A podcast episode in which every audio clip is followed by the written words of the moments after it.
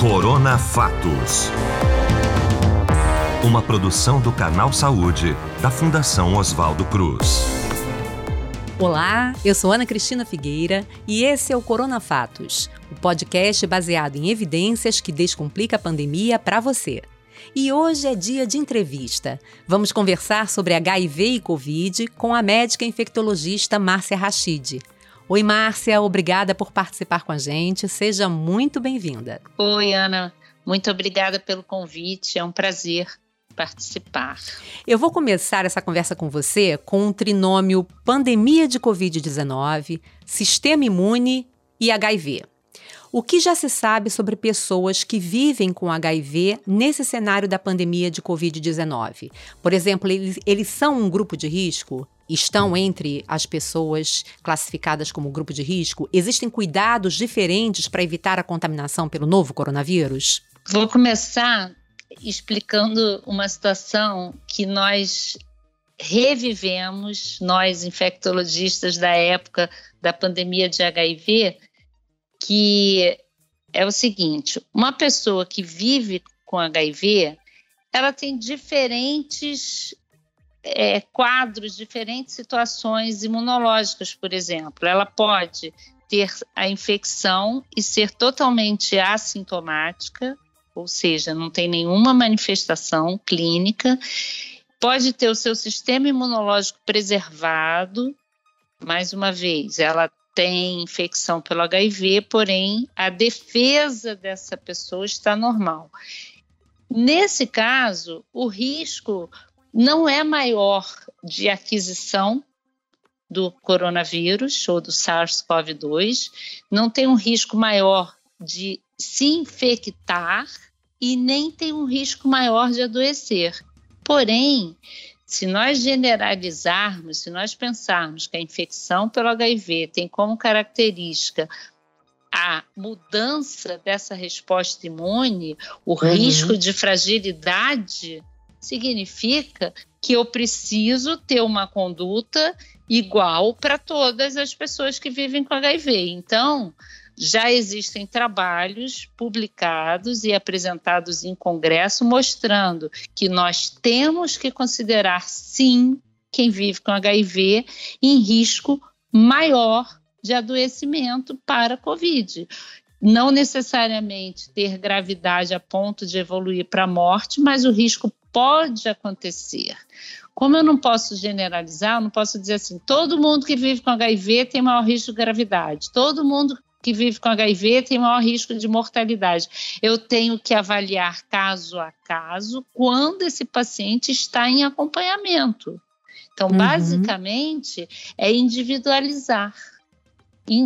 individualizar no momento de pandemia, especialmente há um ano atrás, em que todos nós levamos um susto com essa história toda e o isolamento foi proposto, aí não tem como você individualizar, porque muitas pessoas deixaram até de ter acesso ao serviço para ser avaliada. Então, eu tô, uhum. eu, tô, eu tô falando no momento que ainda não tem vacina, no momento em que ainda pouco se sabe, eu preciso considerar sim quem vive com HIV em maior risco não de exposição, porque exposição é igual para todo mundo, depende de cada um, depende de quanto essa pessoa se expõe ao risco uhum. de ser infectado pelo coronavírus. Porém, em quem já tem alguma alteração, seja uma alteração imunológica, seja uma outra comorbidade, como nós sabemos, obesidade, hipertensão arterial, diabetes, asma brônquica, alguma doença prévia pulmonar, essa pessoa tem um risco maior, não de exposição, mas sim, em caso de exposição, de gravidade e de morte. Sim, e também pelo que você falou então agora, é não só isso também, né? Como a gente está falando de pessoas que dependem de um tratamento contínuo, essa pandemia acabou deixando essas pessoas numa situação mais delicada no momento em que a gente tinha no início é, a questão do isolamento, né, para se buscar medicamento, para se buscar o tratamento é, e manter, né, manter o tratamento. Exatamente. Inclusive várias é, formas de é, diferentes maneiras de se falar sobre isso, nós tentamos, por quê? Isso é importante, mais uma vez, tentar perceber que não dá para generalizar. Uma pessoa uhum. previamente vulnerabilizada, exemplo, pessoas trans ou travestis que vivem com HIV são pessoas que muitas vezes tiveram dificuldade de acesso, tiveram dificuldade de encontrar um lugar onde o nome social fosse respeitado, onde hum. toda, toda aquela, aquela situação fosse respeitada. Então, essa pessoa, numa situação de isolamento, às vezes significa morte porque ela uhum. não sabe onde ela vai. Aquele serviço onde ela já estava em acompanhamento pode estar fechado ou pode ser em outra cidade ou outro estado. E essa pessoa, como eu acabei de falar, eu não gosto de falar pessoas vulneráveis, eu gosto de falar pessoas vulnerabilizadas, porque elas são vulnerabilizadas pela sociedade. Uhum. Uma pessoa trans ou uma pessoa travesti pode ser é, completamente é, vamos dizer assim, agregada ao meio social se ela for respeitada. Mas se ela uhum. se sente discriminada, se ela se sente isolada daquele meio social, ela foi vulnerabilizada pela sociedade. Ela não é diferente, ela passa a ser considerada diferente pela sociedade que impõe até esse isolamento prévio. Então, nesse caso, é fundamental falar sobre isso, e eu sempre é, falo, porque é o uhum. seguinte: imagina cada um de nós que teve um isolamento imposto, mas tem casa, tem comida, tem família, tem respeito, tem uhum. como compartilhar com os seus familiares aquele momento de isolamento. Aí joga para uma questão muito específica que eu acabei de falar.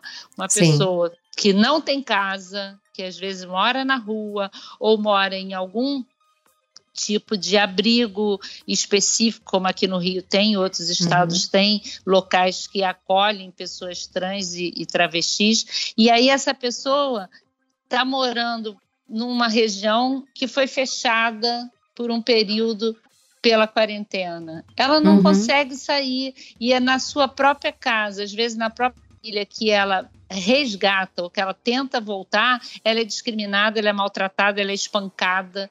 Então, são situações muito específicas. Então, quando nós dissemos ao longo do ano, e eu falei isso várias vezes em diferentes momentos, de diferentes formas, uhum. mantenham a sua carga indetectável, não deixem de tomar seus medicamentos. A carga indetectável é, previne a progressão previne a queda do CD4, que é a principal linha de defesa de quem vive com HIV, previne inclusive a transmissão, porque quem vive com carga indetectável já não transmite o vírus para seus parceiros e parceiras.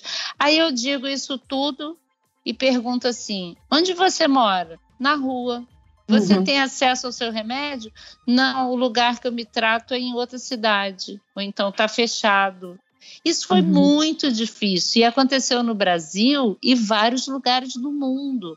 Então, uhum. quando nós falamos de uma pandemia, a tendência, quando se pensa em livros, publicações, apresentações em congresso, a tendência é generalizar, claro. Eu vou pegar a informação técnica, eu vou avaliar o que eu quero passar, eu vou transmitir de alguma maneira a importância, como eu acabei de falar, de manter tratamento, de manter carga indetectável, de manter uma boa alimentação, de manter cuidados é, com o isolamento, com máscara, com isso, com aquilo, e aí eu esqueço que tem pessoas que não têm como fazer isso. Que eu uhum. falo assim: você tem máscara? Não, eu não tenho máscara. Você pode comprar uma máscara? Não, eu não posso comprar nem comida. Nossa. Então é muito sério, porque generalizar.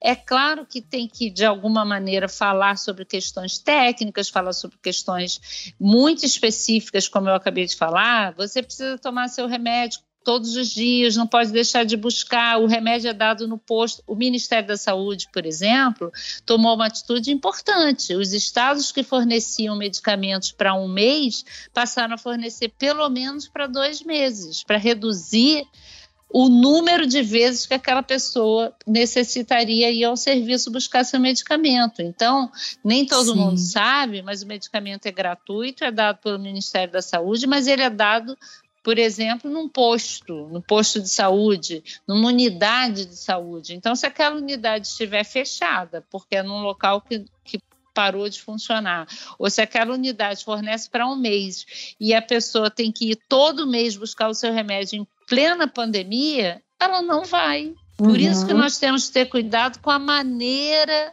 de informar. E aí, eu não sei se eu deixei claro que a forma de dizer faça isso, faça aquilo, tudo bem, é baseado numa generalização, mas na hora de eu avaliar o que eu realmente posso fazer pelo paciente, tem que ser individualizado senão eu erro. O primeiro é passo para o erro é quando eu generalizo, especialmente numa situação que nós estamos tratando da infecção pelo HIV, em que indiscutivelmente há um enorme estigma, há um enorme preconceito que nunca acaba, há realmente dificuldade de acesso de muitas pessoas por conta dessas vulnerabilidades prévias. Eu, eu vou pegar, na, na, linha da explicação que você está dando para gente, é, eu vou te pedir uma ajuda.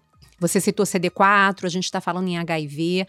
Seria bom a gente explicar para quem nos ouve, porque ainda existe dúvida, apesar de tanto tempo a gente convivendo com a AIDS, com o HIV. É, e a diferença, você poderia explicar as diferenças entre HIV e AIDS, por exemplo, e também termos como soropositivo, CD4, como você citou, entre outros termos que existem. Você poderia ajudar a gente a, a entender o que, que cada uma dessas coisas significa? Sim, e é muito importante. É, existem ativistas é, jovens, pessoas que hoje é, se expõem publicamente, falam sobre o viver com HIV, que fazem questão que a gente evite os termos que foram já utilizados no passado e foram tão estigmatizantes. Um deles é grupo de risco, eu já vou explicar.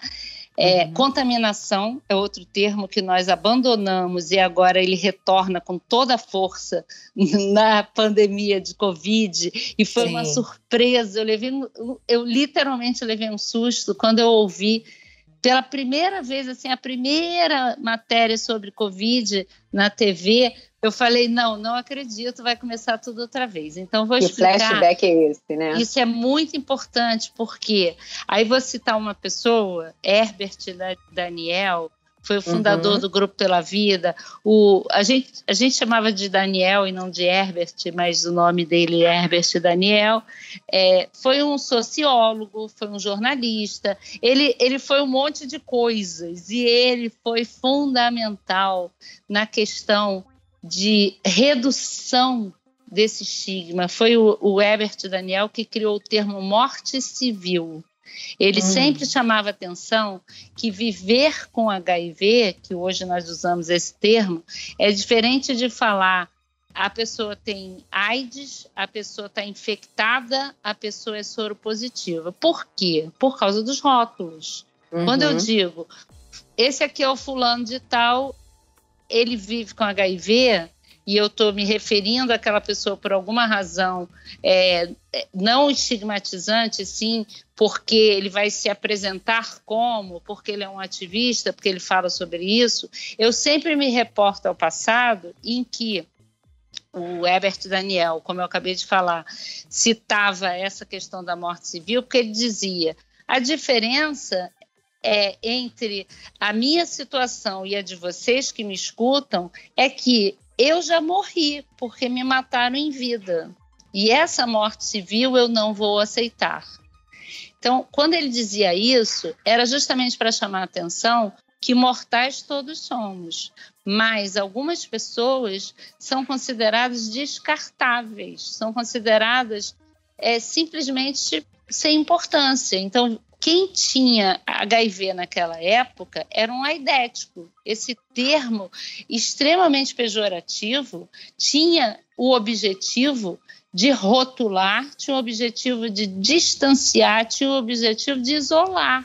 Então, nós vimos, por exemplo, isolamento em relação a quem viveu com HIV nos anos 80, 90, imposto pela sociedade, porque o HIV não é transmitido pelo ar, como é o caso do, do coronavírus, ele não é transmitido, então, por vias respiratórias, nem pelo contato social, e as pessoas ficavam isoladas, muitas vezes internadas no hospital, sem sequer receber uma visita.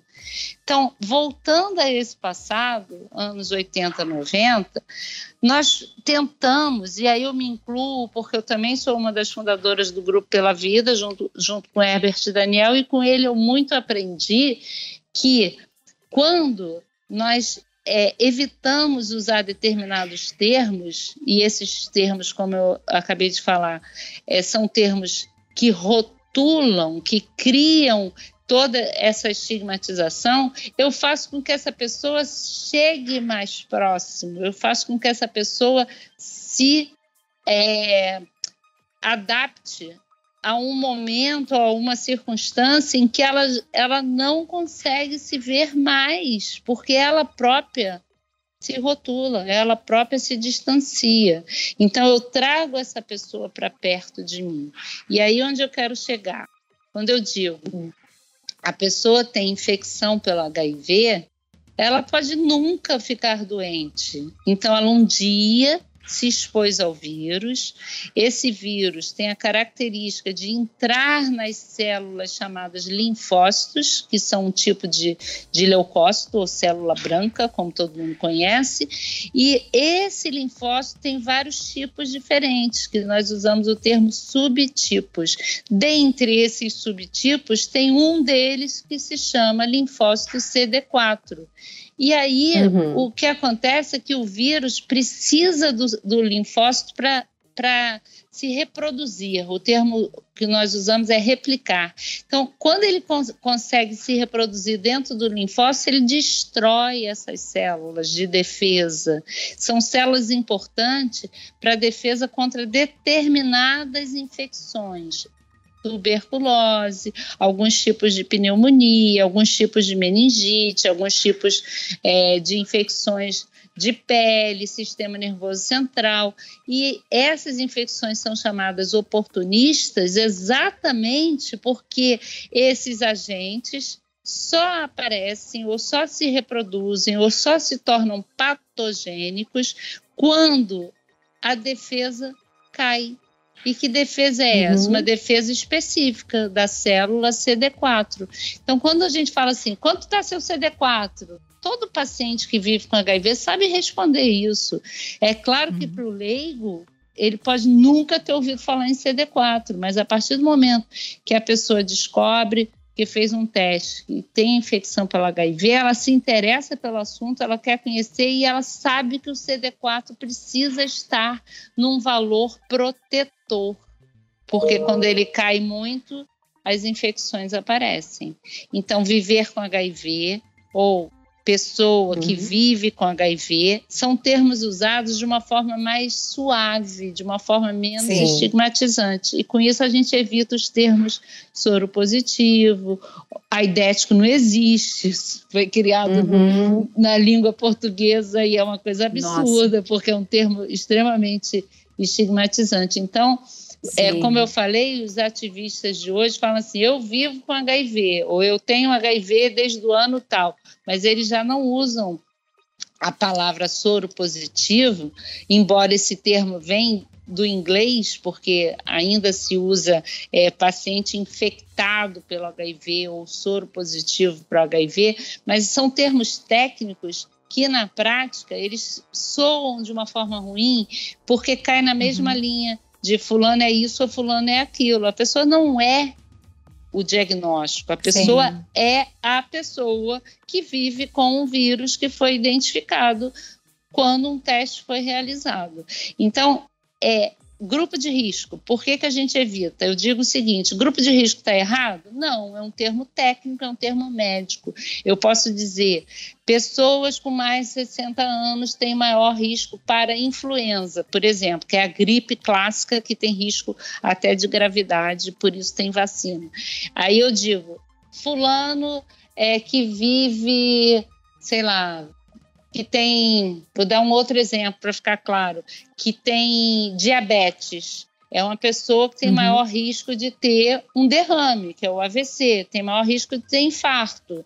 Mas a maneira de falar faz toda a diferença. Se eu falar claro. numa, numa equipe médica, é fulano está no grupo de risco para hipertensão arterial, ou está no grupo de risco para HIV, ou está no grupo de risco para Covid, seja lá o que for, eu não estou sendo preconceituosa, mas quando eu jogo isso para a mídia, eu rotulo. Uhum. E aí, na, logo na, no início da pandemia, se você lembrar, pessoas uhum. idosas estavam sendo é, tratadas de uma maneira como se fosse sai de perto de mim porque você tem Covid. Depois aconteceu uhum. aqui no Rio uma, uma, uma profissional de saúde, não sei se era médico ou não, mas chegando de branco, ela foi agredida. Ela estava entrando em casa. Ela não trabalha com aquela roupa no hospital atendendo pessoas com Covid. Então o risco é zero. E ela foi agredida Sim. porque estava de branco, como se fosse um risco para a Covid, para a sociedade. Então, é nesse sentido também que a gente evita a palavra contaminação, que vem lá dos anos 80, 90, quando é, a tentativa foi contaminado é uma coisa, é uma superfície, é uma lata de lixo. Essa lata de lixo tem é, um lixo contaminado, essa mesa está contaminada, é, esse tecido está contaminado, essa roupa é, do centro cirúrgico uhum. está contaminada, mas a pessoa está ou foi infectada pelo coronavírus ou pelo HIV. Então, nós, é, é, é só assim, lembrando que não são termos errados, são termos que uhum. o cuidado com eles é a forma de usar para que ele não vire mais um rótulo. E a imprensa, evidentemente, contribuiu, contribuiu no início da epidemia de HIV, quando saiu a primeira matéria e o nome era Peste Gay. É, yeah, eu lembro. Uma pessoa pelo simples fato de ser gay, significa que ela tem HIV? Claro que não. Uhum. Existe um risco uhum. aumentado? Uhum. Em algumas situações, sim. Mas não é uma situação específica de quem é gay. E aí a imprensa usou esse termo. Isso nunca mais saiu da ideia das pessoas. A gente precisaria uhum. desconstruir isso, mas nós não conseguimos. 40 anos depois, né, Márcia? E são 40 anos de epidemia, é. queria lembrar disso. Exatamente. 40 anos depois a gente ainda convive com isso, por isso que a gente também considerou que era muito importante essa explicação é, vir à tona, porque é isso, as pessoas ainda continuam estigmatizando e ainda fazendo confusões, porque também não se colocam disponíveis para poder se informar melhor, né? É, o rótulo, ele tem disso. Você rotula e você não, não, não, se aprofunda, não quer saber porque já é aquilo e pronto, né? É Eu vou voltar. Só, hum, só pode um, falar. Para acrescentar que, por exemplo, quem realmente vive com HIV, se escutar assim, você vive com HIV? A pessoa vai falar, é vivo há, há X anos, há 10 anos, há 8 anos.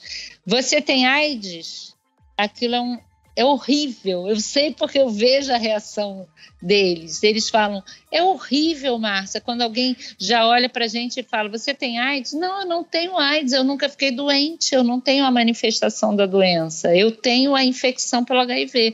Então, eles fazem questão de ressaltar a diferença entre infecção pelo HIV e AIDS. Porque eu chegar para alguém e falar assim: você é diabético? Já é ruim, ninguém gosta. Eu tenho que perguntar: você tem alteração da sua glicose? A sua glicose está aumentada? Você faz algum tratamento? Você toma algum remédio?